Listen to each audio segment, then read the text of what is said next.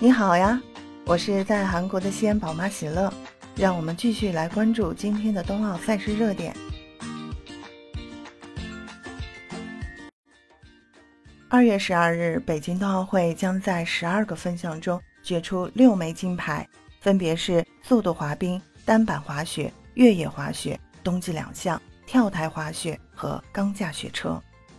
在宾斯代国家速滑馆，北京冬奥会速度滑冰将迎来两场重要的比赛。四年前的平昌冬奥会，横空出世的高亭宇赢得男子500米铜牌，实现了中国速度滑冰项目男子奖牌零的突破。北京冬奥周期，他在本赛季重新征战世界杯后，依旧显示出相当强的实力，尤其是前100米速度已是公认的世界第一。本土作战。期待高亭宇带来惊喜。速度滑冰女子团体追逐四分之一决赛也将展开争夺。作为冬奥会速度滑冰赛场上较年轻的项目，中国女队四年前在平昌冬奥会首次参赛就取得了第五名。本赛季世界杯美国站由韩梅、李奇时、阿赫纳尔、阿达克组成的中国队获得第三，首次登上领奖台。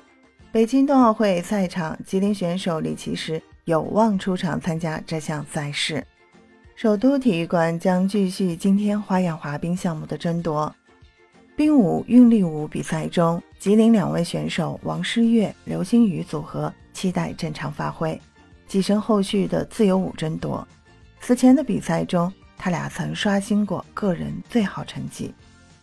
张家口国家冬季两项中心将展开男子十公里短距离争夺，中国四位选手陈方明、严心元、张春雨和朱正宇参赛。另外，吉林选手马清华还将参加越野滑雪女子四乘五公里接力的比赛。以上就是二月十二日的赛事热点推荐。关注北京冬奥，关注喜乐思密达，让我们每天为冬奥加油！